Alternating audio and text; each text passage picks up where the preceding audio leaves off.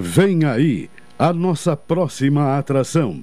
Programa Cotidiano. Entrevista. Reportagem nos bairros. Prestação de serviço. Previsão do tempo.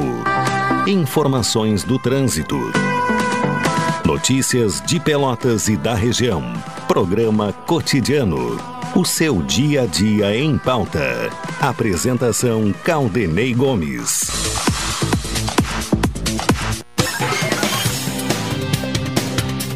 Boa tarde, ouvintes. Está no ar mais uma edição do programa cotidiano, sexta-feira, 10 de junho de 2022. Faz frio no Rio Grande do Sul. Temperatura neste momento, de acordo com o Laboratório de Agrometeorologia da Embrapa, é de 12 graus e 2 décimos. Agora a sensação térmica é de 7 graus e 6 décimos. Veja, uma diferença de 5 graus né, da temperatura para a sensação térmica em função do vento. A umidade relativa do ar 53%. A temperatura mínima hoje foi de 10 graus e 7 décimos, às 8 horas e 20 minutos. E a temperatura máxima pode chegar a 14 graus e 3 décimos.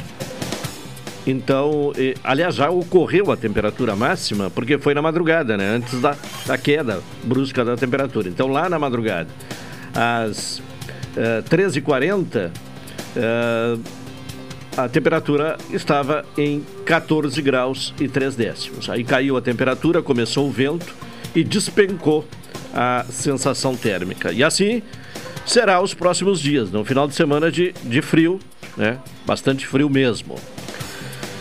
Tá tão frio que até o Alexandre Salões, né? Está de casaco hoje. Ele que geralmente está com camisa de manga curta. Hoje ele repunou o frio. O Alexandre Salóis me acompanha na parte técnica, na central de gravações, o Tony Alves. A produção do programa é de Carol Quincoses, direção executiva da Rádio Pelotense de Luciana Marcos, direção geral de Paulo Luiz Goss. O ouvinte pode sugerir pautas, participar aqui do programa com envio de mensagem para o WhatsApp da Rádio Pelotense, que é o 984 311 620. Falamos em nome de Saúde do Povo. Se você é dos Correios da CE e da Associação de Funcionários da CDMR, adquira um plano, plano Melhor Idade, Saúde do Povo, com 70% off. Atendimento em todas as especialidades médicas, exames eletro e check-up gratuitos. Pronto atendimento e internação no Hospital da Santa Casa, com tabela de desconto. Ligue agora para o Saúde do Povo. 33 25 0800 ou 33 25 0303. Saúde do Povo, eu tenho e você tem.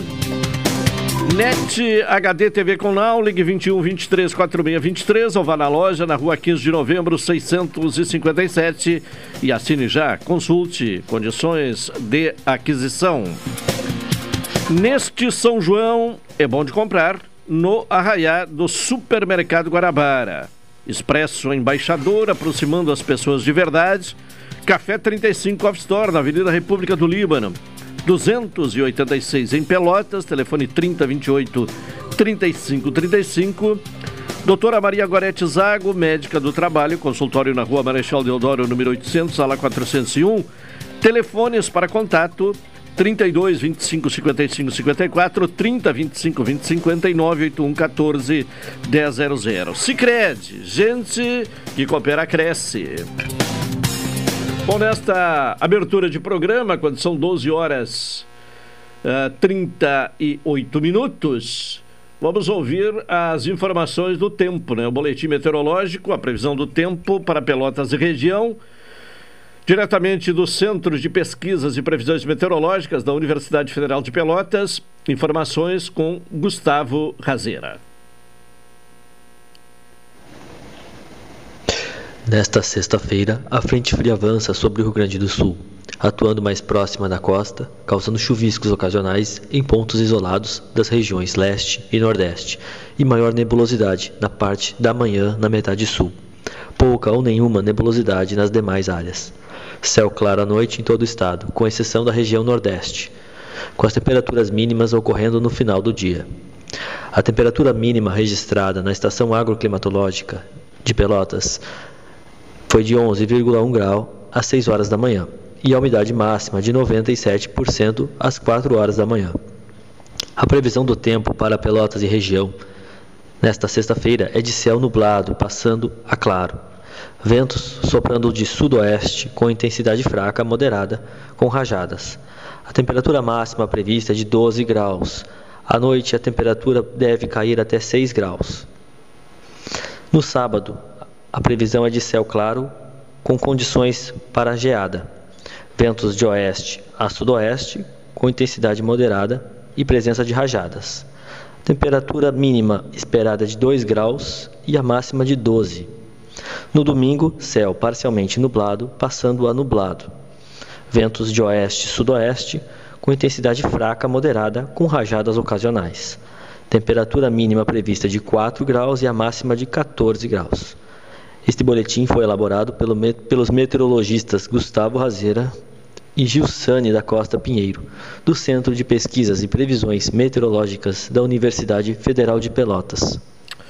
Tá bem, obrigado ao Gustavo Razeira, trazendo informações e confirmando, portanto, ratificando a informação passada antes, que teremos né, um final de semana realmente de bastante frio. Bom, a, a, a, Prefeitura está informando né, que o Hemocentro Regional de Pelotas, o Hemopel, nesta sexta-feira encerrará o atendimento ao público às 16 horas para a realização de limpeza da caixa d'água do local. O serviço será retomado na segunda-feira às 7 horas e 30 minutos e, vai até às 17h30, né, que é o horário de funcionamento do, do Hemocentro, né, sem fechar o meio-dia. Uh, lembrando né, que o Hemocentro fica localizado na rua uh, Bento Gonçalves, 4.569, próximo ao Colégio Municipal Pelotense. Quem quiser fazer contato, né, pelo telefone é o 3222 3002, né? Ou então através do WhatsApp, que é o 53 981561209. Bom, e, e, sempre aquele apelo né, para as pessoas fazerem a doação de sangue em função do baixo estoque eh, de sangue no Hemocentro uh, Regional de Pelotas, uh, justamente neste mês de junho, né, que é o mês de conscientização, né, o, o junho vermelho, mês de conscientização das pessoas quanto à importância de doarem sangue, né? É, tanto na Santa Casa, né, no Banco Santa, Santa Casa, mas principalmente no, no, no Hemocentro, né, que atende a pacientes do SUS, especialmente pacientes que eh, dão entrada através do pronto-socorro. Bom, seguindo aqui com outras uh, informações uh, nesta primeira parte do uh, cotidiano. Vamos falar em seguida do trailer uh, da vacina, né?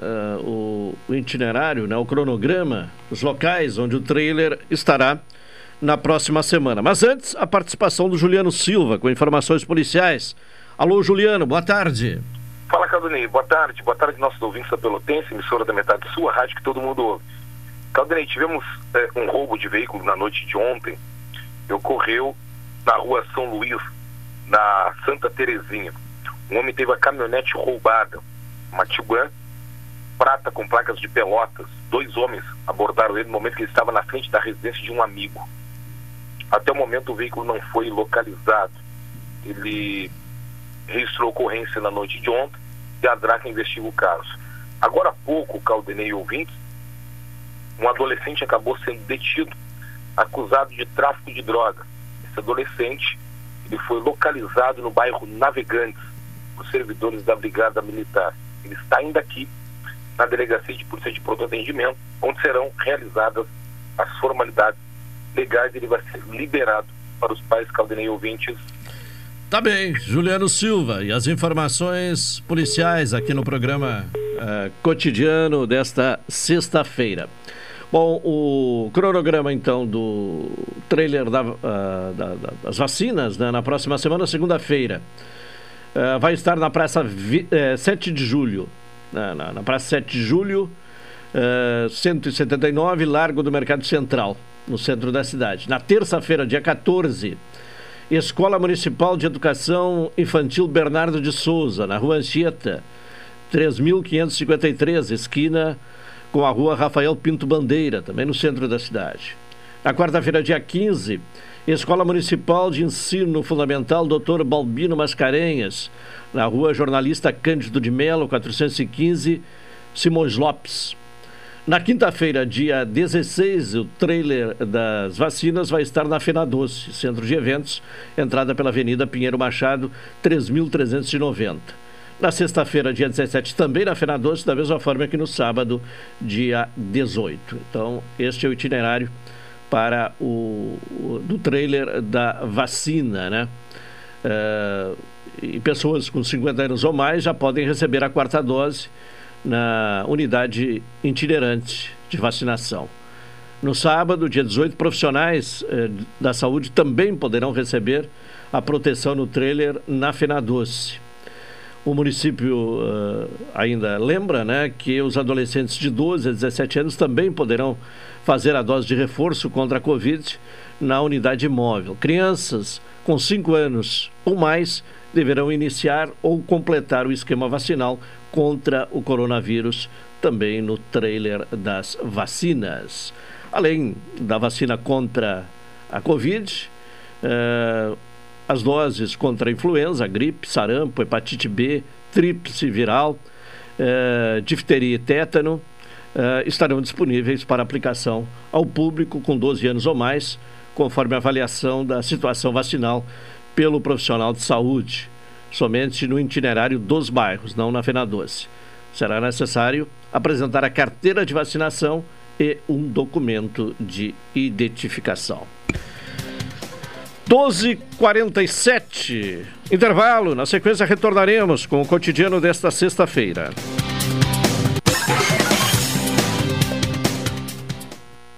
ZYK 270, Rádio Pelotense, 620 kHz, 10 kW, amplitude modulada, a emissora da metade sul. Bom dia, minha família linda. Bom dia, amor. Ah, que bela manhã, hein? Oh, vamos saudar esse sol espetacular que nos dá luz, calor, alegria. Ai, vamos saudar essa energia solar que dá economia e um maridão bem-humorado todo santo dia. Deixe a economia que vem do sol entrar na sua vida. Aproveite o crédito para energia solar do Sicredi. Você reduz a conta de luz e preserva o meio ambiente. Procure a sua agência e saiba mais.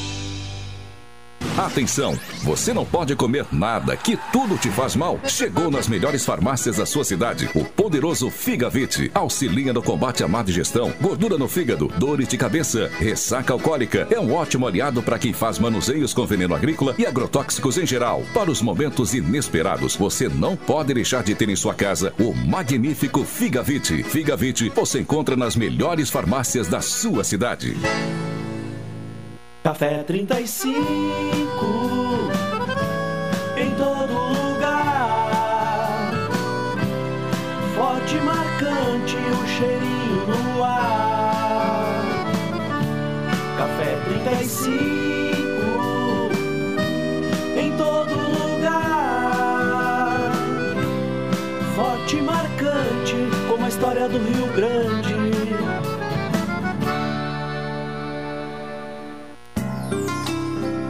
Doutora Maria Goretti, médica do trabalho, realiza exames de admissão, demissão, mudança de função, retorno ao trabalho e laudo PCMSO, Programa de Controle Médico de Saúde Ocupacional. Atendimento nas empresas e no consultório médico, Rua Marechal Deodoro 800, Sala 401. Fone 3225 5554 e 981 14 1000. Seu happy hour agora tem lugar certo. Boteco da Colina. Ambiente familiar e aconchegante com espaço kids e estrutura coberta. Além de um delicioso churrasquinho, petiscos e bebida gelada, o Boteco da Colina tem sempre uma boa música ao vivo.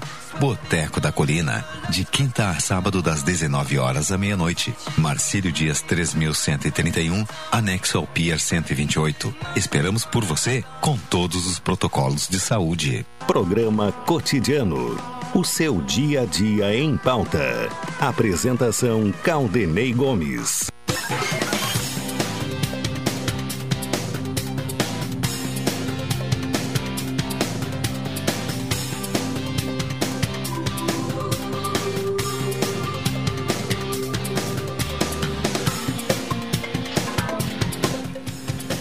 12:49 cotidiano aqui na Pelotense. Neste São João é bom de comprar no Arraiado Supermercado Guarabara. Expresso Embaixador, aproximando as pessoas de verdade. E Café 35 Off Store, na Avenida República do Lima, no 286 em Pelotas, telefone 3028 3535. É hora do comentário de Hilton Lozada, diretamente de Brasília. Direto de Brasília, Cidadania e Sociedade. Uma abordagem dos principais assuntos do dia no comentário de Hilton Lousada. Hilton Lousada, boa tarde. Boa tarde, Caldenei. Boa tarde, ouvintes da Pelotense. Bom, por aqui muito frio. E aí? Não, aqui não, não tá frio, não. É, aí tá bom, né? Tá nublado, mas, mas tá calor. É, aqui tá danado hoje. É. Umidade alta também aí, né? É, umidade alta e a sensação térmica baixíssima, né? Em é. função do vento. Vento sul, né? O vento minuano hoje está castigando o, o sul do país. Sem dúvida. Uh, quais os destaques de hoje, Hilton Lozada? Bem, Caldenei, hoje, sexta-feira, vamos falar um assunto mais leve. Vamos falar sobre política partidária. E por incrível que pareça, política partidária, na atual conjuntura, passou a ser um, um assunto leve. Ontem falamos sobre a reunião da Executiva Nacional do PSDB, que tinha por objetivo analisar a aliança com o MDB e o Cidadania, e ainda o apoio ou não à pré-candidatura de Simone Tebet, do MDB, à presidência da República. A reunião, que durou mais de seis horas, não gerou grandes discussões, pois o PSDB hoje não tem pré-candidato à presidência da República. Das 46 pessoas aptas a votar, aí incluídas as bancadas do PSDB no Senado Federal e na Câmara dos Deputados, a apuração resultou em 39 votos favoráveis ao apoio a Simone Tebet, seis votos contrários e uma abstenção. Se considerados apenas os votos da Executiva Nacional, foram 33 votos a favor e apenas um contrário.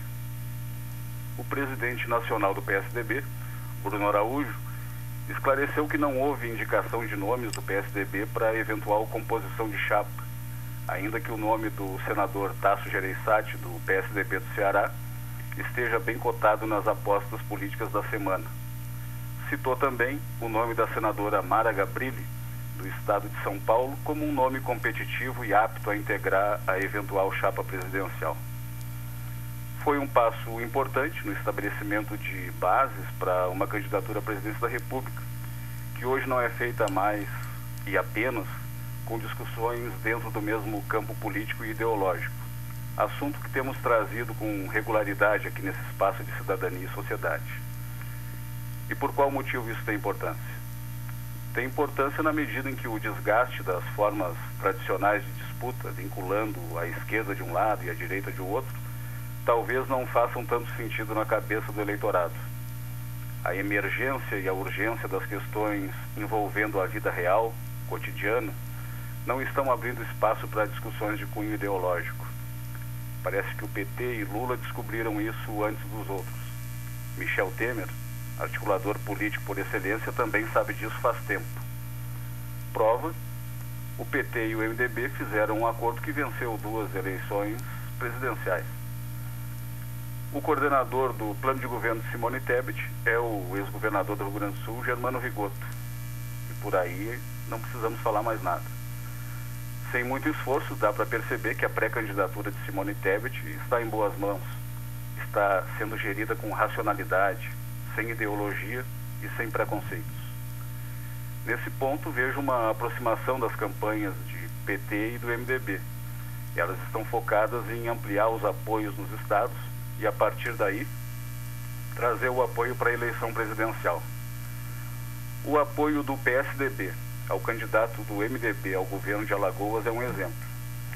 Esse apoio ele está sob fogo cerrado do presidente da Câmara dos Deputados, Arthur Lira, que ameaça retirar o apoio do Progressistas ao candidato do PSDB ao governo do estado de São Paulo, Rodrigo Garcia.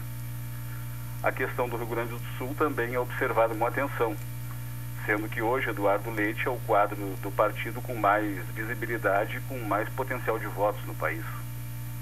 Tudo a combinar, evidentemente, com o MDB do Rio Grande do Sul e com o deputado Gabriel Souza, que está em campanha pela sua pré-candidatura ao Piratini. E recentemente, bem recentemente, o deputado Osmar Terra disse que se o deputado Gabriel Souza for ser candidato a vice na, na chapa de Eduardo Leite, o grupo ao qual ele é vinculado vai apresentar o nome de César Schirmer na convenção. Então, muita coisa para acontecer nesse campo. Ao que tudo indica, as campanhas do PT e do MDB terão vices de centro. O vice de Lula, Geraldo Alckmin, que está afiliado ao PSB, é recém-saído do PSDB. Alckmin não abandonou suas convicções e nem foi exigido dele que as abandonasse. A coordenação de campanha de Simone Tebet aposta na baixa rejeição dela como uma das ferramentas efetivas para o crescimento da candidatura. As pesquisas qualitativas e quantitativas mostrarão o caminho a seguir. Mas daí poderíamos nos perguntar: se as pesquisas estão dizendo, a depender da pesquisa, que mais de 70% do eleitorado está propenso a votar ou em Lula ou em Bolsonaro, que espaço haveria para Simone Tebet avançar? Considerando ainda que existe no meio do caminho a pré-candidatura de Ciro Gomes, do PDT. Uma resposta possível e que tem circulado em Brasília nos últimos dias é a possibilidade de que o Tribunal Superior Eleitoral recuse o registro da candidatura de Jair Bolsonaro em função dos ataques ao sistema eleitoral.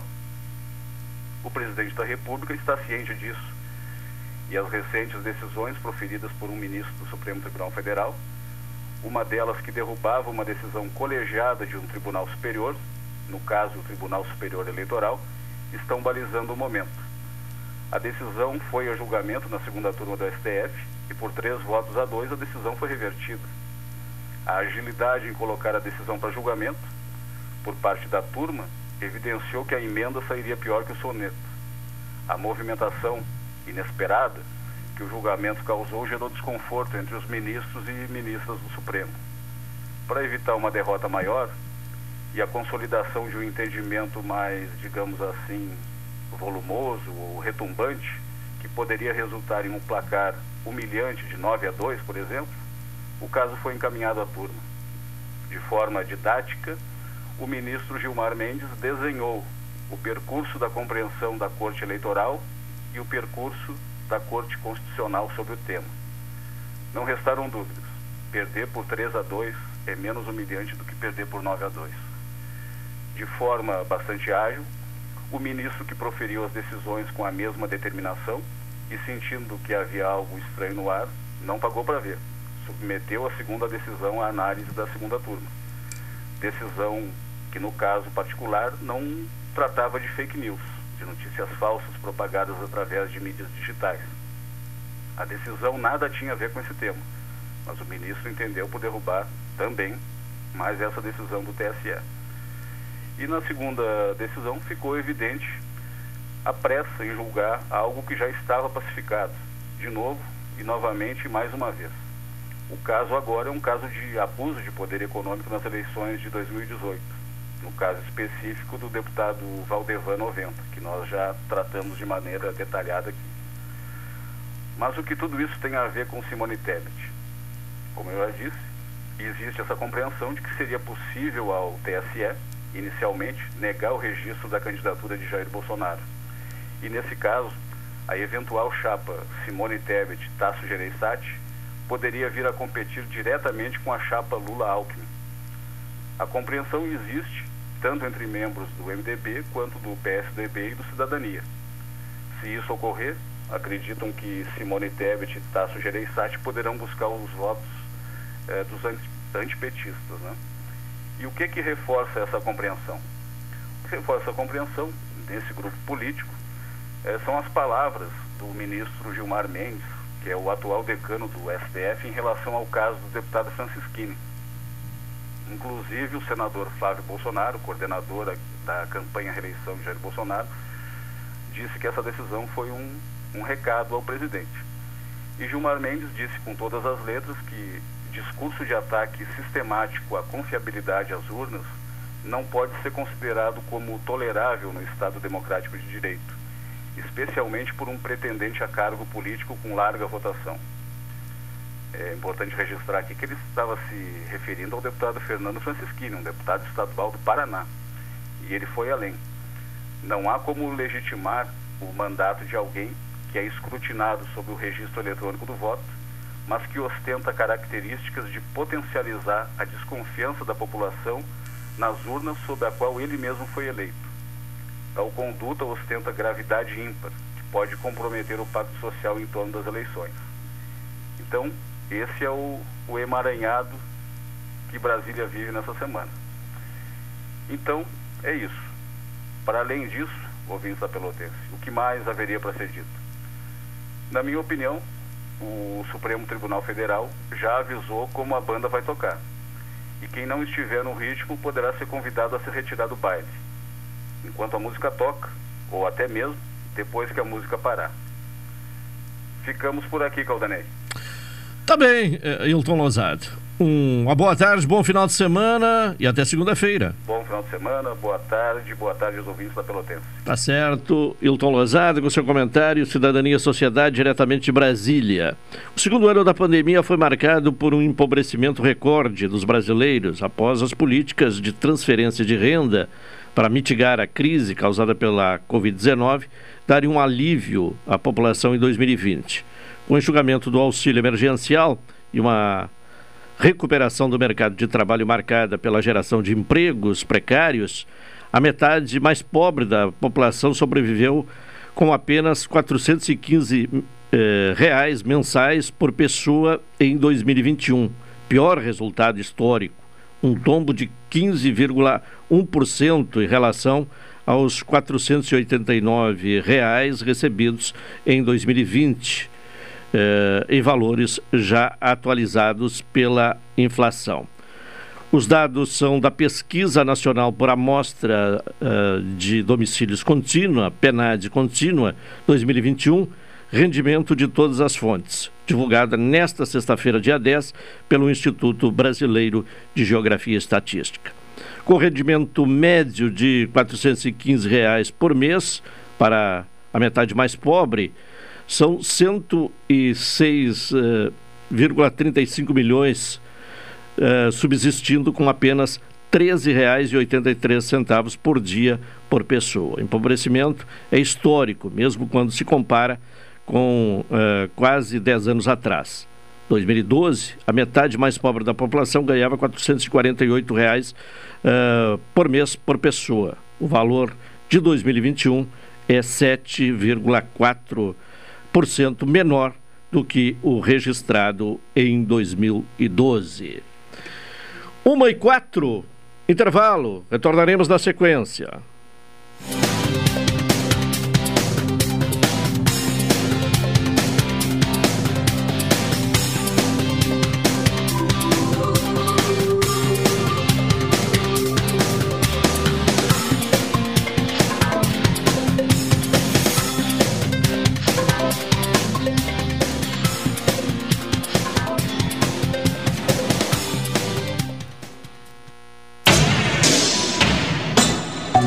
ZYK 270, Rádio Pelotense, 620 kHz, 10 kW, amplitude modulada, a emissora da metade sul.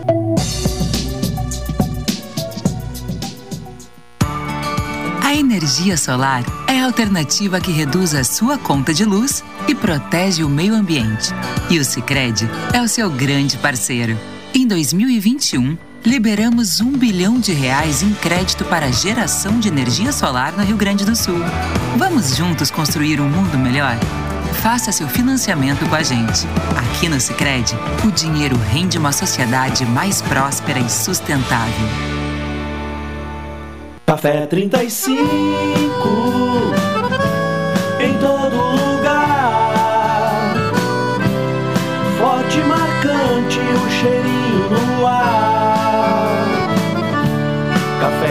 Café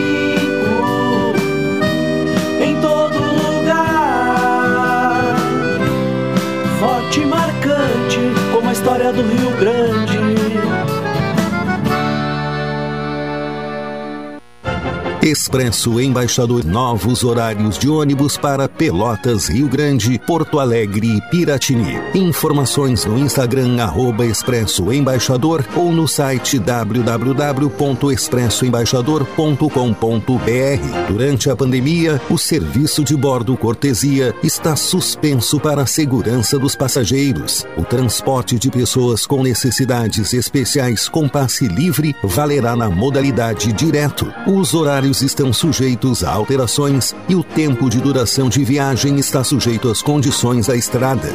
Expresso Embaixador. O futuro é hoje. Oi, sou o Adalim. Estou aproveitando que a vida tem de melhor, pois adquiri o plano Saúde do Povo Aposentado. Sabe por quê? São mais de 10 anos de mercado, selo ISO de qualidade, mais de 10 mil profissionais no Rio Grande do Sul, consultas e exames totalmente gratuitos, centros clínicos, pronto atendimentos, laboratórios e hospitais, internação em apartamento privativo na Santa Casa com tabelas de vários tipos de planos a partir de R$ 129,90, sem carência, limite de idade ou exclusões. Preço super reduzido para clientes UFEPEL, IFSUL, Correio, CE, sindicatos, associações e empresas. Ligue já 33 25 0800 ou 33 25 0303. Saúde do povo, de casa nova, porque você é a razão do nosso crescimento. Santa Tecla 781A. Saúde do povo, eu tenho e você tem. Acesse agora www.sdpuold.com.br. O Grafogame, disponibilizado pelo governo federal por meio do Ministério da Educação, está com novos mapas, novas fases e surpresas. O Brasil já é o primeiro do mundo em downloads do jogo. Professores e pais de todo o país já usam o Grafogame para apoiar a aprendizagem e a alfabetização das crianças. Baixe gratuitamente o Grafogame no seu celular, tablet ou computador. Saiba mais em alfabetização.mec.gov.br. Ministério da Educação, Governo Federal, Pátria Amada Brasil. Eles chegaram no Shopping Pelotas. Exposição Mundo Jurássico. Um evento internacional para toda a família. De 7 a 26 de junho, venha conferir as réplicas das feras que dominaram o mundo há milhões de anos. Você não pode perder. Evento gratuito. Shopping Pelotas. Como é bom encontrar você. Programa Cotidiano. O seu dia a dia em pauta. Apresentação Caldenei Gomes.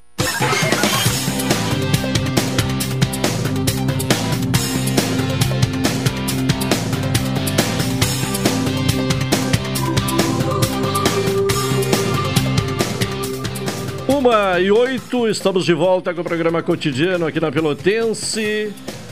Saúde do povo. Se você é dos Correios, da CE e da Associação de Funcionários da CTMR, adquira um plano, plano Melhor Idade Saúde do Povo com 70% off. Atendimento em todas as especialidades médicas, exames, eletro e check-up gratuitos. Pronto atendimento e internação no Hospital da Santa Casa com tabela de desconto. Ligue agora para o Saúde do Povo 33 25 0800 ou 33 25 0303. Saúde do Povo, eu tenho e você tem. Doutora Maria Gorete Zago, médica do trabalho. Consultório na rua Marechal Deodoro, número 800, sala 401. Telefones para contato 32 25 55 54, 30 25 20 59, 81 14 10 00. Sicredi, gente que coopera, cresce. Vamos agora conversar aqui no programa cotidiano com o deputado federal Daniel Treziak, do PSDB, que eh, está presente aqui no estúdio, ao qual agradecemos a disponibilidade de atender ao nosso convite. Deputado, obrigado pela presença. Boa tarde. Boa tarde, Caldenei. Boa tarde a todos os ouvintes da Rádio Pelotense, do programa cotidiano. Prazer poder estar aqui com um amigo e aqui na Rádio Pelotense, que tem tanta história História 97 nossa... anos, completou dia 6. Né? História com a nossa cidade, história que se confunde, obviamente, com a história dos pelotenses. E a história no... do rádio também. E a né? história do, do rádio. 97 anos né, de existência em atividade, levando informação, entretenimento, jornalismo. E eu que sou da área da comunicação, muito trabalhei né, na área da comunicação, foram mais de 10 anos. Tanto é que as pessoas, muitos me conhecem ainda como Daniel da TV porque o sobrenome é um pouco difícil, tem muita consoante, pouca vogal, Zerciak. Aí fica Daniel da TV, porque sou da área da comunicação, como eu disse, dediquei boa parte da minha vida para a televisão. Né? Trabalhei na TV UCPEL, depois trabalhei na TV Pampa, depois trabalhei na RBS TV e agora estou na função de deputado federal. Fui vereador em Pelotas e agora como deputado federal e quero aqui cumprimentar a Rádio Pelotense porque a gente sabe das dificuldades que é de manter uma emissora de portas abertas, mantendo um veículo de comunicação funcionando e ter a Rádio Pelotense na história de Pelotas, que completa no próximo dia 7, 210 anos, a cidade de Pelotas com 210 anos, a Rádio Pelotense com 97 anos, eu, como eu disse, a história da Rádio Pelotense se confunde com a história de todos nós pelotenses, com a história do rádio. E que bom poder estar aqui no teu programa, Caldenei. É, deputado, aproveitando a oportunidade para um balanço do seu mandato, é, tem se observado aí a, a, uma, é, uma pauta bem presente no seu mandato, que é a, a busca de emendas né, para a realização de obras aqui na região. Isso merece uma prioridade de sua parte? Caldenei, é bom a gente deixar claro até como é que funcionam as emendas e o que são as emendas parlamentares, né? Uh, a emenda parlamentar, ela é, consta na Constituição de 1988 e que diz que todo deputado federal e que todo senador da República tem uma porcentagem ao orçamento da União. O que, que é o orçamento da União? É o dinheiro que o governo federal arrecada e depois devolve em forma de serviço para a sociedade. 1,2% fica para os deputados federais e senadores da receita líquida, ou seja, de tudo que o governo arrecada no ano do orçamento. Essas são as emendas parlamentares, a emenda ao orçamento do deputado federal. E se Pelotas não tiver deputado federal, o recurso das emendas não chega aqui, porque esta é a divisão do bolo tributário. É assim que funciona.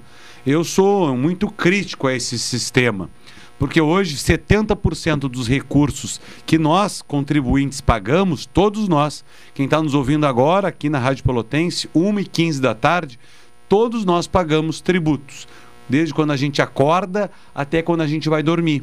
O que o governo faz nas três esferas, governo municipal, governo estadual, governo federal, é arrecadar esses tributos e devolver para a sociedade, em educação, em saúde, em segurança.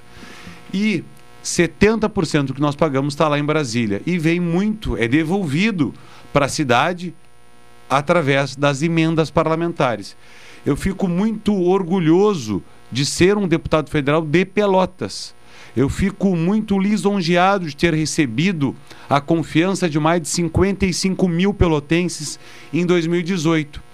E neste material que eu acabo de te, de te entregar, e também está disponível nas redes sociais, no meu escritório aqui em Pelotas, tem os 40 milhões de reais já destinados para Pelotas em todas as áreas. E este é o meu trabalho: mostrar que a gente tem que diminuir a distância de Brasília até Pelotas.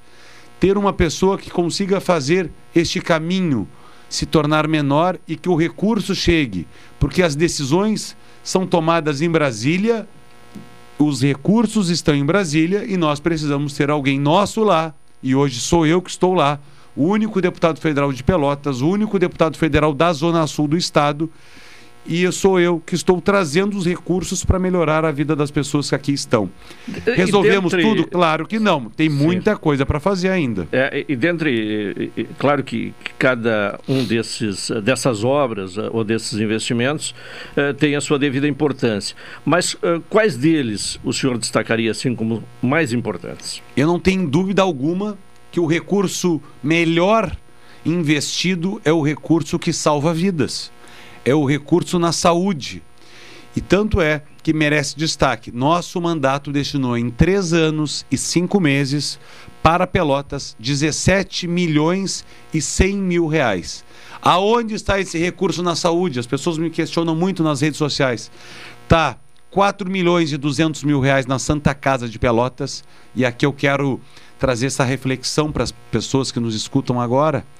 A Santa Casa, lá em 2018, lá em 2019, estava falida, sem recursos, os servidores fazendo greve, pagando salários atrasados. A Santa Casa de Pelotas era essa a situação. Hoje, com os recursos que nós trouxemos para a Santa Casa de Pelotas, o maior recurso da história, 4 milhões e 200 mil reais. 4 milhões e 200 mil reais para custeio das atividades da Santa Casa, para investimento no bloco cirúrgico. Isso possibilitou, junto com uma gestão eficiente da Santa Casa, e que aqui a gente merece todo o aplauso, porque não adianta ter só o dinheiro, tem que ter gestão. E isso a Santa Casa mostrou e fez e vem fazendo. Hoje a Santa Casa está muito diferente, está muito melhor. Assim como a gente destinou também para o Hospital São Francisco de Paula 3 milhões e 400 mil reais. Para o Hospital da Beneficência Portuguesa, 1 milhão e 300 mil. Para o Hospital Escola da UFPEL, 1 milhão e meio. Assim como nós destinamos também para o SAMU, para os postos de saúde, para o pronto-socorro, quatro respiradores para o enfrentamento à pandemia. Destinamos também para o Hospital Espírita meio milhão de reais. Então, o recurso da saúde é o recurso que salva vidas. E é por isso que eu tenho a tranquilidade de usar aqui o microfone da Rádio Pelotense e falar que o nosso mandato tem um compromisso com as pessoas, com a saúde e, é claro, com tantas outras pautas importantes, como o esporte, como a infra infraestrutura, como a inclusão social, como a cultura e tantas outras que também foram contempladas pelo nosso trabalho. Bom, foi destacado aí eh, recursos que vieram. E o que é que está para chegar? Tem muita coisa acontecendo desses 40 milhões de reais. Como eu disse, esses recursos da saúde do nosso mandato. Na infraestrutura, nós destinamos recursos para requalificar 36 ruas. 36 ruas requalificadas. Eu vou citar algumas delas para mostrar o que é o antes e o depois, para que as pessoas também consigam enxergar.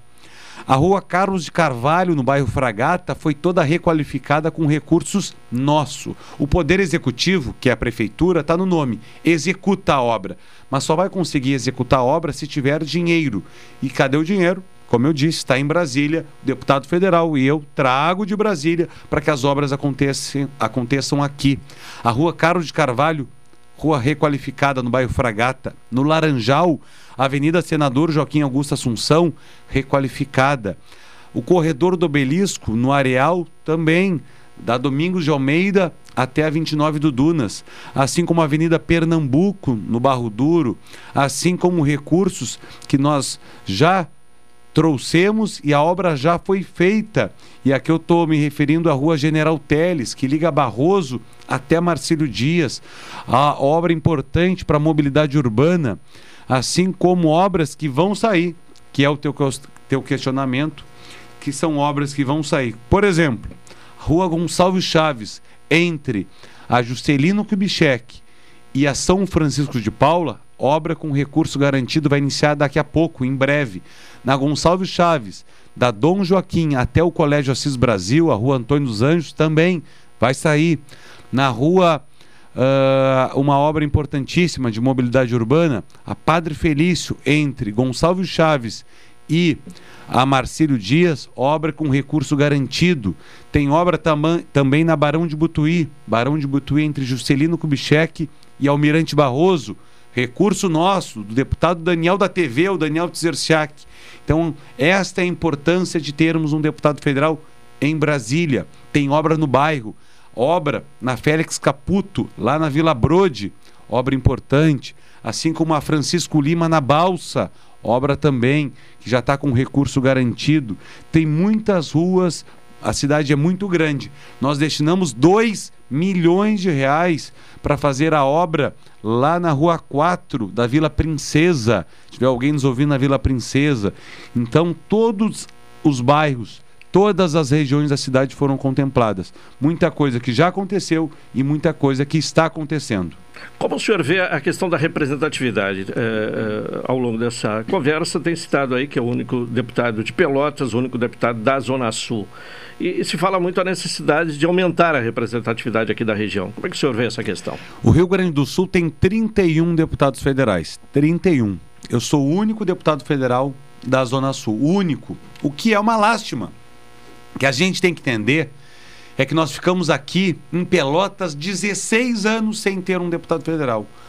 E isso nos deixou para trás. Nos foi puxado o freio de mão do carro e não foi nos possibilitado a, a chance de acelerar o carro. E agora a gente está recuperando o tempo perdido. Uma cidade é como a casa da gente. Se a gente não dá manutenção, a casa cai. E a gente precisa dar manutenção numa cidade precisa ter um time trabalhando. E é por isso que, junto com a prefeita Paula, é por isso que, junto com Viana, que é deputado estadual, junto com o governador, ex-governador Eduardo Leite, que possibilitou recursos para Pelotas, para a construção do pronto-socorro, 55 milhões de reais no novo hospital de pronto-socorro, que não é promessa já está acontecendo a obra. É só passar ali pelo prolongamento da Avenida Bento Gonçalves, o pessoal já vai ver os tapumes e a obra sendo feita. Então tem muita coisa acontecendo na nossa cidade. Agora, não, pode, não podemos esperar que a gente vá apertar um botão e resolver todos os problemas. Não é assim. Né? Então, leva tempo. Né? Mas eu não tenho dúvida que essa representatividade de três anos que eu estou como deputado federal foi um despertar uma sensibilidade para Pelotas perceber e se dar conta de, olha, temos que ter deputados federais. E é claro, como eu disse, 31 deputados federais, eu sou o único da Zona Sul e tomara que a gente possibilite, estamos em um ano eleitoral, que tenhamos mais representantes. Eu torço como cidadão pelotense, torço como morador desta terra. Eu quero que a região sul possa crescer, possa se desenvolver. E esta representatividade, Caldinei, está em pautas como, por exemplo, da duplicação da BR-116, que estava parada, que não andava, que não saía do papel. Hoje, nós já temos uma boa parte da estrada concluída. Uma outra pauta, redução da tarifa dos pedágios. Nós temos ainda o pedágio mais caro do estado do Rio Grande do Sul. Agora, faz dois anos que o pedágio não aumenta. O pedágio segue caro, é verdade. Mas faz dois anos que o pedágio não aumenta, porque o nosso mandato ingressou com uma ação no Tribunal de Contas da União para barrar este absurdo, na minha avaliação, que é este valor do pedágio de um contrato mal feito lá no passado, lá em 1998. Então, esta representatividade está na luta destas pautas, da duplicação da BR, na redução do pedágio, e isso tem tudo a ver com a geração de emprego.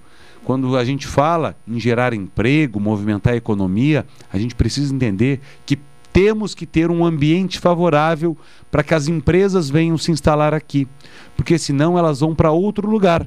Elas não vão vir para Pelotas. Elas vão se instalar e gerar emprego em outra região do estado. E é necessário que esta nossa região, que é a Zona Sul, tenha este ambiente e seja competitiva, tenha desenvolvimento. Nós temos aqui água em abundância, nós temos o porto do estado, é aqui no nosso lado, em Rio Grande. Nós temos o potencial imenso para crescer. É claro, nós precisamos dessas pautas: infraestrutura, redução do pedágio, logística, porque senão as empresas vão gerar emprego em outros lugares e não aqui. O, o senhor uh, recebe críticas por vezes de votar uh, com o governo.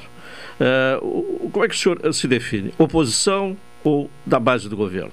Eu quero dizer a todos que nos acompanham, e essa pergunta é muito importante, porque eu digo, independente de quem seja o presidente da República, independente se for de esquerda, de direita, de centro, se eu tivesse votado ou não, eu estarei na função de deputado federal para dialogar e conversar com todos, seja o presidente que for. Porque o meu papel como deputado federal é ir buscar em Brasília as soluções para os problemas. Seja um presidente, repito, que eu tenha votado ou não, que eu tenha feito campanha ou não. O que a população espera dos seus representantes é solução dos problemas. Então eu quero dizer que eu me defino como um lutador das pautas da nossa região. Independente de quem estiver sentado na cadeira de governador ou das prefeituras ou do presidente da República, eu estarei sempre pronto para dialogar. Porque não adianta, política não se faz com raiva, não adianta ficar na rede social só reclamando, criticando. E eu discordo muito do presidente que aí está. Agora, isso também não me coloca numa posição de virar as costas e não querer ir buscar soluções para os problemas da região. Seja quando a gente está falando da termoelétrica em Rio Grande, que vai dar, além de autonomia de energia, geração de emprego. Isso também não me impede de, o fato de discordar do presidente deste governo de ir buscar alternativas para a duplicação da BR-116. Porque quando a gente faz oposição e não quer olhar e poder sentar para conversar, a gente não busca a solução dos problemas. E não é o problema do deputado federal, é o problema de uma região, é o problema de uma cidade. E é isso que a gente tem que entender. A eleição, quando termina, é bola ao centro e o que a gente tem que buscar, seja com PT, com PSDB, com PP, com PL, seja o partido que for, é a solução dos problemas. A população quer resultado, independente de quem faça. E é isso que eu me coloco sempre à disposição. Como deputado federal de Pelotas, como deputado federal da Zona Sul, eu me coloco sempre aberto ao diálogo, sempre aberto a conversar. Por exemplo, o meu partido é o PSDB. Nos municípios da nossa região, nós temos apenas a Prefeitura de Pelotas, por exemplo, que é administrada pelo PSDB. Mas isso não me impediu, ao longo dos três anos e cinco meses de mandato, de visitar todos os municípios e tão importante quanto a presença é destinar recursos para todos os municípios, seja do PT, seja do PP, seja do PSB, seja do partido que for. Todos os municípios receberam recursos. E por quê? Porque eu não estou olhando qual é a sigla partidária do prefeito ou da prefeita. Eu estou olhando o resultado que o recurso que eu trago de Brasília vai proporcionar para a população que está na periferia, que está no bairro, que precisa do atendimento de saúde. Quando alguém entra para buscar um atendimento de saúde num hospital, ninguém é questionado de que partido político é. É por isso que cada vez mais eu digo, nós precisamos pensar e executar e fazer política para as pessoas. Eu tenho meu partido político, eu respeito ele. Agora, eu também tenho divergências com, com o partido do qual eu pertenço. E isso é natural. Um partido político ele é plural. Ele tem várias cabeças pensantes, várias pessoas. Então eu respondo essa tua pergunta dizendo que independente de quem estiver sentado na cadeira de uma prefeitura, do governo do estado ou lá em Brasília, no Palácio do Planalto, eu, enquanto estiver deputado federal, vou estar pronto para dialogar, seja com quem for. Bom, alguns alguns uh, projetos polêmicos, uh, por exemplo, o projeto da, do uh, ensino domiciliar, da cobrança de mensalidades nas universidades públicas, da PEC dos combustíveis. Qual a sua posição sobre esses temas? É importante esse tema, o primeiro, sobre a questão das universidades, ele foi retirado, inclusive, de pauta, estava numa comissão, não vai ser debatido esse ano, então o assunto não entrou né, para o plenário, para o plenário, para os 513 deputados federais. Eu tenho uma posição, mas é claro, uh, o meu posicionamento, ele pode, obviamente, estar de acordo com o texto, mas esse texto ele muda né, conforme vai, vai sendo apresentado o texto do relator. Então esse tema ele não foi em pauta, mas a gente precisa entender que a gente tem um Brasil hoje muito, mas muito desigual. Desigualdades essa que então, estão em todas as áreas, inclusive na educação. Então a gente precisa buscar uma compreensão. Quem ingressa muitas vezes às universidades públicas é quem teve condição de fazer uma escola de ensino médio particular, de fazer um bom cursinho pré-vestibular. E a gente precisa dar a oportunidade de uma universidade pública para todos. Isso não quer, não estou aqui discriminando quem tem condições né, e está numa universidade pública, mas a gente tem que criar regras e um mecanismo para que possibilite que aquele estudante de, que não que tem uma baixa renda, que possa né, participar e ingressar também numa universidade pública. Como eu disse, esse tema não avançou, não vai avançar, foi retirado desta comissão.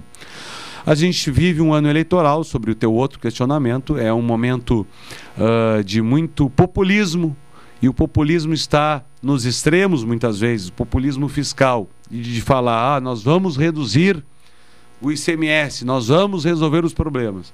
E eu estou dizendo isso porque não tem, não dá para a gente imaginar que de um dia para o outro os problemas vão acabar. Não vão acabar.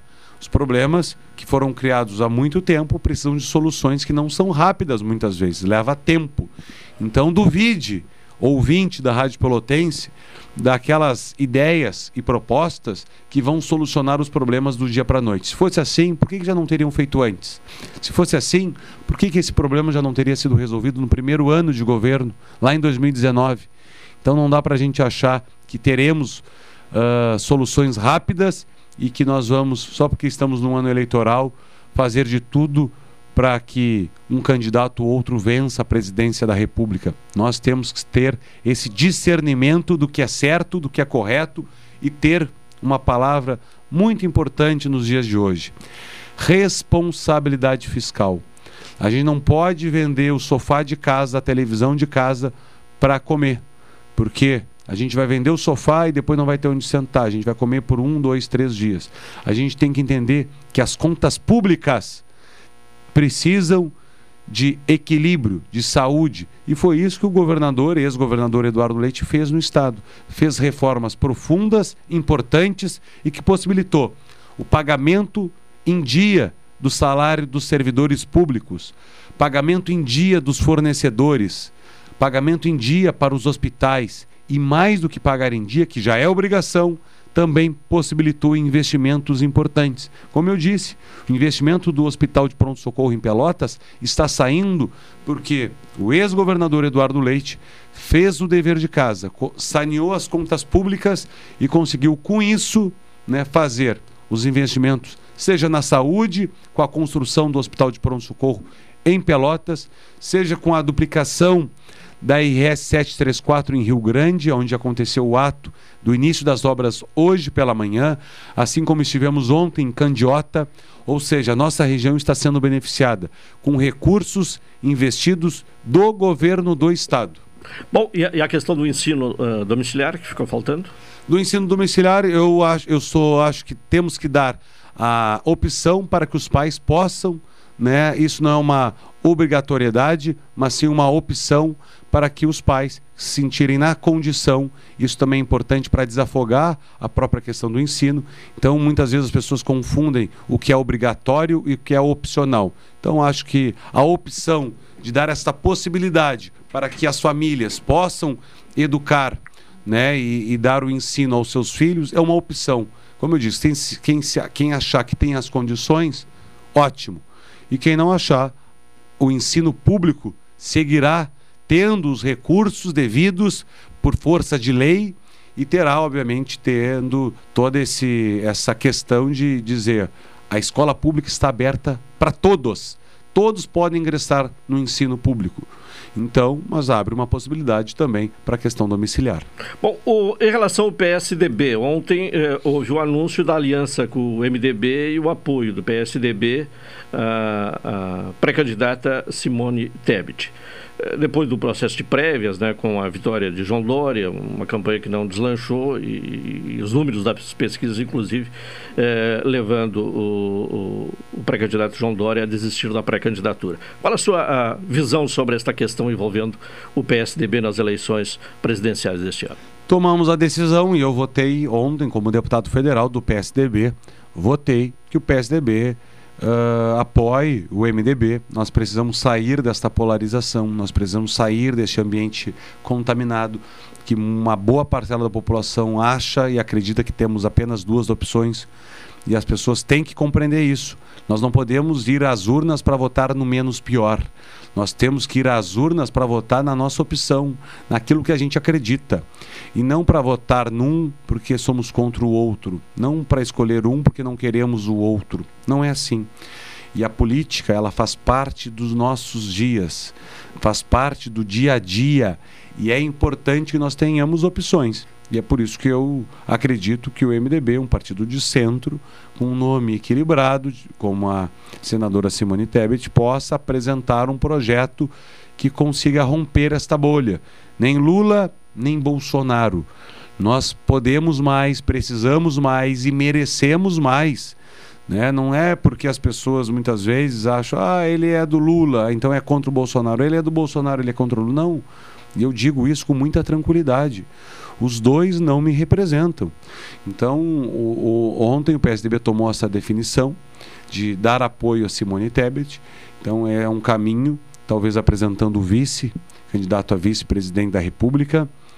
E, e eu quero dizer que é necessário que a gente encontre um caminho de diálogo. Política não se faz com raiva, política se faz com amor, com diálogo, com ideias. Não adianta chegar e ficar só discutindo, debatendo na rede social ah, um fez isso, outro. Não, eu quero um Brasil que olhe para frente, olhe para o futuro, né? E que não fique olhando para trás e ver o que já aconteceu no nosso país e ver que tivemos uma grande possibilidade neste governo e que não foi aproveitada. Né? Então é necessário ter coragem e ousadia para romper isso. E as pesquisas demonstram, tem uma boa parcela da população que não quer nenhum nem outro eu acho que é nesse caminho que a gente tem que estar. Bom, e na eleição estadual se especula a possibilidade de que na segunda-feira o ex-governador Eduardo Leite anuncie a candidatura ou a pré-candidatura ao governo do estado. Acredita que isso possa acontecer? Segunda-feira nós temos uma reunião no final da manhã em Porto Alegre, estarei presente, uma reunião dos deputados federais do PSDB do estado, somos dois, eu e mais um colega, mais os deputados estaduais, mais o governador, o delegado Ranolfo, o ex-governador Eduardo, os prefeitos do PSDB para dar justamente os encaminhamentos, porque o período pré-eleitoral, que é o que a gente está vivendo, é importante, é o momento de dos nomes estão sendo colocados, e é claro que o PSDB terá um candidato. Mais importante do que o nome é que o projeto siga. Este projeto que eu dizia há pouco, da responsabilidade fiscal, dos investimentos, do pagamento dos salários em dia. Não podemos cair no populismo, não podemos cair nos extremos. E este é o projeto que nós queremos seguir. O Rio Grande do Sul virou o jogo, mas não vencemos o jogo ainda. Então é importante que tenhamos esta convicção que o Estado precisa seguir em frente e seguir neste caminho. Deputado, muito obrigado pela presença. Muito obrigado, eu agradeço, agradeço a ti, agradeço a todos os ouvintes da Rádio Pelotense. Um prazer poder estar aqui na Rádio Pelotense, falando no programa cotidiano. Um abraço o, o, o, a ti, um abraço a todos os amigos, Caldenei. Antes, eu, antes, eu... antes da despedida, o doutor Paulo Góes, diretor da rádio, gostaria de dar uma palavrinha com o senhor claro. aqui, no ar aqui, então. Boa tarde, deputado. Boa tarde, boa tarde, meu boa tarde, Paulo. Caldenei, boa tarde, boa tarde, nossos ouvintes da Rádio Pelotense. É, eu vim ouvindo o programa em si. E acompanhei a, a colocação de que o início da tua trajetória profissional se deu no, nos meios de comunicação e que passasse pelo menos 10 anos Isso aí. É, exercendo essa atividade. Eu digo que eu sou um dinossauro das comunicações regresso do interior, dizer, vim para Pelotas estudar, onde completei a faculdade de Direito e ingressei na Rádio Difusão. E estou há 50 anos na Rádio Difusão. Digo isso porque muito se tem observado em termos da vida política nacional, os altos, os baixos. E cada vez mais entra governo, sai governo. Se nota a tendência de que cada vez mais o eleitor olha o homem em detrimento do partido em si. Chegou às redes sociais nesse nesses últimos dias, a cogitar do retorno de Michel Temer como candidato do PMDB apoiado pelo PSDB. Algum fundamento nisso, deputado? Quero aqui lhe cumprimentar. Eu dizia no início da nossa conversa que a história da Rádio Pelotense confunde com a história de todos nós pelotenses, com a história de Pelotas de 210 anos. Então, cumprimentos. Obrigado. Por manter a nossa Rádio Pelotense viva, ativa e que muito nos orgulha. E a gente sabe dos grandes desafios diários de manter a rádio. É, com muita dificuldade, pode acreditar Eu nisso. sei, né? sei disso. E quero dizer sobre a questão política eleitoral que, obviamente, nós vivemos um momento muito tenso no Brasil. As pessoas me perguntam como é que está Brasília, deputado Daniel. E eu digo, olha, para quem não gosta de tédio, está uma maravilha. Porque sempre tem, toda semana, alguma turbulência. Isso provocado muitas vezes por, por quem tem essa intenção, porque tem esse desejo.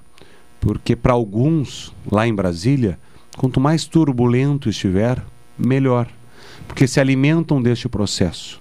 Porque se alimentam em contaminar uma parcela da população que vai às redes sociais com ódio, que vai às redes sociais com raiva.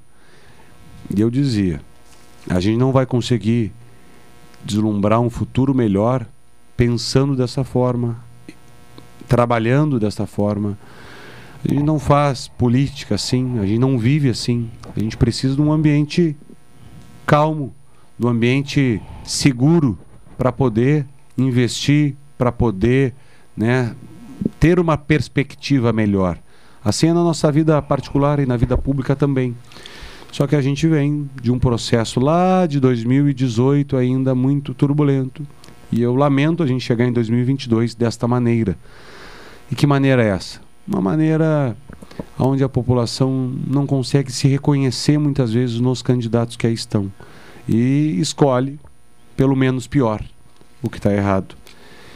Então a colocação do ex-presidente Michel Temer, na minha avaliação, ele contribuiu, tem aí uma. Hoje trabalha nos bastidores, né? E não, não sei se seria o momento, acho que talvez o seu momento tenha sido outro, mas não tenho dúvida alguma da sua contribuição para o processo eleitoral, para poder apaziguar talvez os ânimos. O pluripartidarismo contribuiu para isso? Nós temos hoje um, um sistema, a gente fala muito né, de reformas, reformas, reformas. Temos que fazer reforma tributária? Temos. Temos que fazer a reforma administrativa? Temos. Temos que fazer a reforma política também? Temos. E muito. Por quê? Não se pode admitir um país com 37 partidos políticos estabelecidos. Nós não podemos admitir que numa sociedade nós tenhamos 37 ideologias diferentes. Nós não temos. E aí vão surgindo partidos. Nem existe 37 ideologias. Vai, né? Vão surgindo partidos, vai tendo uma fusão de um partido com outro, e aí a gente sabe como é que funciona a questão eleitoral. É o partido de aluguel aqui, é um partido que oferece o tempo de TV e de rádio ali, e isso vai contaminando. Então, vai contaminando o processo e vai dificultando muitas vezes. Nós temos muito partido político. Aí daqui a pouco um partido surge, aí daqui a pouco já não tem mais, aí já mudou a sigla e faz uma confusão no eleitor. E é por isso que cada vez mais as pessoas, o eleitor, está escolhendo as pessoas. As pessoas escolhem, e eu tenho certeza disso, me escolheram para ser vereador em Pelotas e para ser deputado federal porque me conhecem. Sabem do meu caráter, sabem dos meus valores, dos meus princípios e da forma que eu ajo. O que me chamou a atenção, como mais antigo nesse acompanhamento político em si, o fato de eh, o atual presidente do PL, eh, com o deputado, ex-deputado Jefferson, onde em pleno plenário um acusou o outro de ter se beneficiado de valores eh, públicos em próprio benefício. E para surpresa, pelo menos um deles hoje se encontra como prócer da política nacional, novamente, que é o Valdemar Neto. Né? Na ocasião, desafiado, não sei se o senhor lembra do episódio, desafiando o Roberto Jefferson no plenário da Câmara, diga então quem se, quem se beneficiou, diga, e o, Valde, o Roberto Jefferson olhou para ele e você, você se beneficiou em, em, em benefício próprio do, de verbas públicas. Agora retorna por isso. Será que num país, e aí eu venho ao encontro do seu raciocínio, com pelo menos 150 mil eleitores. É, milhões. É, milhões de eleitores, abstraído já a, a parte que ainda não vota, os menores, etc. e tal, dos 200 e tantos milhões de habitantes que o Brasil possui. Só tem dois candidatos. Só é possível uma polarização entre dois candidatos. Por que se dá isso? É o sistema? Nós estamos em descrédito. Infelizmente, hoje a gente fala, ah, é político, as pessoas já acham que todo mundo é igual. Eu costumo dizer, não é a atividade profissional que define o caráter de uma pessoa. É a própria pessoa, a própria conduta, independente da área que ela estiver agindo, seja na política, na comunicação, na advocacia, na medicina, enfim. O que a gente precisa entender é que o Brasil chegou a esse ponto porque nós caímos num abismo lá na esperança, no passado recente, na esperança de que quem foi eleito popularmente pra, pelas causas mais nobres da inclusão social, da fome, nos decepcionaram. Decepcionaram não apenas os eleitores, decepcionou o Brasil esse projeto. E aí alguém, também num populismo, conseguiu se eleger nessa fraqueza que nós estávamos. Porque o, o povo, nós, precisamos todos se agarrar alguém. Mas não uma pessoa. Eu não acredito que exista Salvador da Pátria. Não tem uma pessoa que vai sair o herói. Não é um nome. Eu acredito num projeto. E esse projeto tem que seguir. E eu dizia pouco, independente de quem vai assumir, quem vai ser o candidato, na verdade, do PSDB ao governo do Estado, o projeto é mais importante. Não tem um nome que possa se sobressair a um projeto. Agora, quando não se tem projeto, aí que é o risco. Porque a gente acredita aí que uma pessoa vai resolver tudo e não vai. Nós precisamos é de projeto para o Brasil. Nós precisamos é de um grupo de pessoas que pensem de forma semelhante e podem ter sim divergências, mas que pensem num projeto de médio, curto prazo, médio prazo, longo prazo e não o que a gente está tendo e o que a gente se decepcionou no passado. E a gente tem exemplos claros aqui do Polo Naval em Rio Grande. Olha o que foi o Polo Naval e olha o que é Rio Grande hoje, que precisa se reerguer que precisa voltar a sorrir, voltar a crescer, porque caímos numa frustração. E o Brasil não pode cair nessa frustração novamente. E o estado do Rio Grande do Sul também não pode. Então nós precisamos ser conscientes na hora de escolher os nossos representantes e entender que essa polarização ela existe porque um alimenta o outro neste processo o que é muito ruim na minha avaliação como deputado federal, mas principalmente como cidadão, cidadão brasileiro, pelotense e quer ver um estado e um país muito melhor. Antes de encerrar e agradecer a sua presença em nossos estudos, eu, eu chamaria atenção para o último aspecto abordado com relação ao ex-governador uh, Eduardo Leite eu ainda ontem ouvia na televisão a, a Simone Tebet uhum. abrindo mão do espaço político a que teria direito, né, por exemplo, em, em favor de, de, de, Eduardo Leite. Aqui no estado. Aqui no estado do Rio Grande do Sul.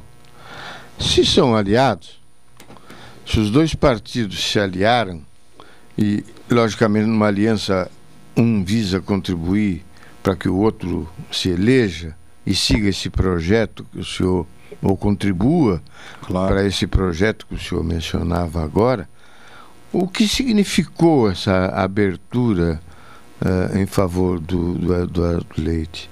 Ele ainda teria possibilidade de ser candidato à presidência por algum outro partido? Não. Hoje o momento, uh, nesse exato momento, acho difícil. Acho que o governador, ex-governador Eduardo Leite, tem um outro caminho, que é talvez ser, uh, dar seguimento a este projeto aqui no estado do Rio Grande do Sul. A senadora Simone Tebet uh, já declarou esse apoio do MDB aqui no estado. É claro, é necessário conversar com as lideranças políticas do MDB. Segunda-feira teremos uma reunião em Porto Alegre, junto com o governador, o delegado Ranolfo, o ex-governador Eduardo, para que o PSDB siga esse projeto.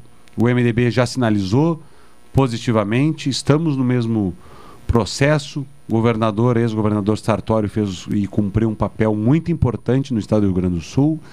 O governador Eduardo Leite deu sequência e é isso que a gente precisa, dar sequência ao que vem sendo feito. E está aí o bom exemplo. Não é uma pessoa e nem um partido político, é um projeto. Projeto que iniciou lá com o ex-governador Sartori, que seguiu com o PSDB junto com o Eduardo, que segue hoje junto com o Ranolfo. É um projeto, não são pessoas.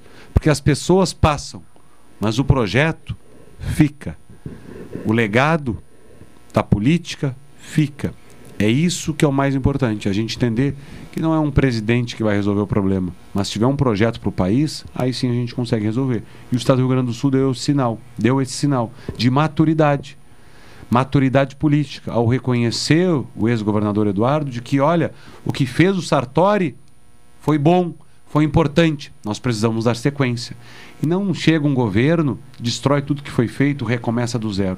Porque não, não, é um, não são quatro anos que vão resolver um problema de uma cidade, de um estado e de uma nação como o Brasil. Até porque no quadro que nós chegamos, vamos levar alguns mandatos eh, alternativos ou eh, em sequência para que a economia do Brasil se recupere. Né? A situação do do orçamento nacional é alguma coisa de um déficit orçamentário fantástico, né? que não seria num ano, nem dois, nem três, nem quatro, nem dez, que colocaria, sob a minha ótica, o Brasil nos trilhos de novo. Né? O Ou acha possível isso? O estrago que é feito em quatro anos é que nem gafanhoto. Quatro anos, o gafanhoto vai lá naquela terra, destrói tudo. E para reconstruir, não são os mesmos quatro anos que foram para destruir. Leva muito mais tempo. Muita irresponsabilidade fiscal, muito populismo fizeram que, que o Rio Grande do Sul chegasse nesse estado das finanças públicas. E ao longo de sete anos, o estado do Rio Grande do Sul conseguiu se recuperar. E por que sete anos? Porque eu estou falando dos quatro anos do Sartori, eu estou falando né, dos três anos do Eduardo e na sequência com o Ranolfo. Então, o estrago se faz rápido. Agora, construir é muito mais difícil, leva muito mais tempo. Destruir é rapidinho. Por isso que a gente precisa de projeto. E a quem está nos ouvindo agora na Rádio Pelotense, uma hora e 55 minutos, não esqueça. O Brasil, o Estado e a nossa cidade precisam de projetos, de bons projetos. Os nomes passarão. Eu não vou ser deputado, não vou ser deputado federal a vida toda. O que eu quero é contribuir. Eu quero é ver que a minha cidade hoje já tem muito mais melhorias do que tinha no passado, num passado recente. E a gente precisa seguir. A gente precisa seguir investindo. Não é por mim, é por Pelotas, é pela Zona Sul. Deputado, agradeço a presença nos nossos estúdios, uh, fazendo votos que o seu trabalho continue a auxiliar essa, esse discurso que vem sendo pronunciado, não só pelo senhor, mas por os candidatos que se tem por candidatos do bem que conseguem enxergar o Brasil como um país de todos nós, que não tem dono, que é um país que é, vive com grande parte da sua população na linha da miséria, que muitas das partes, muitas das vezes atribuído à condição do, do, do comércio, a responsabilidade por isso, embora tenha a sua parcela e eu não vou negar, né, dos serviços, etc., aproveitando oportunidades e, e majorando essa inflação a, a, além do que devia, mas é, nós temos que contribuir para gerar emprego nesse país. Nós temos que criar condições para que as empresas, seja industrial, seja comercial, seja de serviço, proporcionem através do emprego a, a essa população desprotegida é, em condições de uma vida digna que possam sustentar suas famílias sem é, benefícios é, aleatórios, paliativos, eleitoreiros, muitas das vezes, porque é um princípio sabido de todos nós. Quando alguém dá no setor público alguma coisa para alguém, tem outro alguém que vai pagar essa donativo feito, porque o país não, o Estado, o município não geram riquezas, ele administram riquezas, que são os impostos. Se não houver impostos, vai haver déficit público né, sedimentado nas letras do Tesouro Nacional, empurrando para frente a dívida in, interna do país ou a externa do país, quando fruto de empréstimos compulsórios. De qualquer forma, lhe dou as boas-vindas aos, aos microfones da Rádio Pelotense. Conte conosco no, no, no, nos projetos que venham em benefício do Brasil, que seremos os primeiros a enaltecer e aplaudir aquilo que venha em consonância com os anseios de todos nós. Muito obrigado, muito obrigado. E muito do que o senhor diz eu resumo numa frase: Não existe almoço grátis, alguém paga a conta. Não existe populismo fiscal sem alguém pagar a conta. Nós temos que ter esta responsabilidade. E é por isso que é importante fazer reformas. E quando a gente faz as reformas, quando a gente faz uma reforma de uma casa, é porque ela está precisando, está caindo. Quando o Estado faz a reforma de alguma categoria, é porque é necessário. Não é uma questão política, é uma questão matemática. Tem que ter saúde financeira para que um Estado se equilibre. É assim na casa da gente. A gente não pode gastar mais do que ganha. O Estado, a mesma coisa, não pode administrar um recurso que não tem, senão cai nessa situação do Estado do Rio Grande do Sul. Então é muito importante que nós tenhamos isto, responsabilidade. Parabéns mais uma vez à Rádio Pelotense, 97 anos de vida em atividade e que possamos todos nós pelotenses no próximo dia 7 comemorarmos os 210 anos de Pelotas e fazermos uma reflexão para trás. Eu dizia ontem na abertura oficial da Fena Doce, e eu dizia: todos nós somos passageiros, os cargos são passageiros. O que fica é a nossa cultura, a nossa tradição, são as nossas histórias. Então, muito obrigado a todos os ouvintes também do programa cotidiano. Obrigado, obrigado por estar, estarem nos acompanhando e eu fico à disposição. Quem quiser participar também do nosso mandato, nas redes sociais, Daniel Tzerciak ou Daniel da TV, o pessoal vai me achar. Fico feliz de poder estar representando um mandato que combate privilégios, que corta na carne, que não fica só na teoria e que cria ideias diferentes. Porque quando a gente age diferente, a gente consegue ter resultados diferentes. Se não, a gente vai ter sempre os mesmos resultados. Então, estou à disposição nas redes sociais, à disposição do meu WhatsApp, 99945 9045. 9 9945 9045. Um grande abraço. Tá bem, tá bem. Agradecemos. Uh, tivemos aí também a participação do Dr. Goza aqui na reta final do programa. E estamos com o horário esgotado, né? Temos até inclusive um atraso aí no, no que se refere aos espaços comerciais. Uh, e anunciando que daqui a pouco o Cláudio Silva apresenta a Super Tarde. O cotidiano retorna na segunda-feira, às 12 horas e 30 minutos. Bom final de semana a todos, boa tarde e até segunda.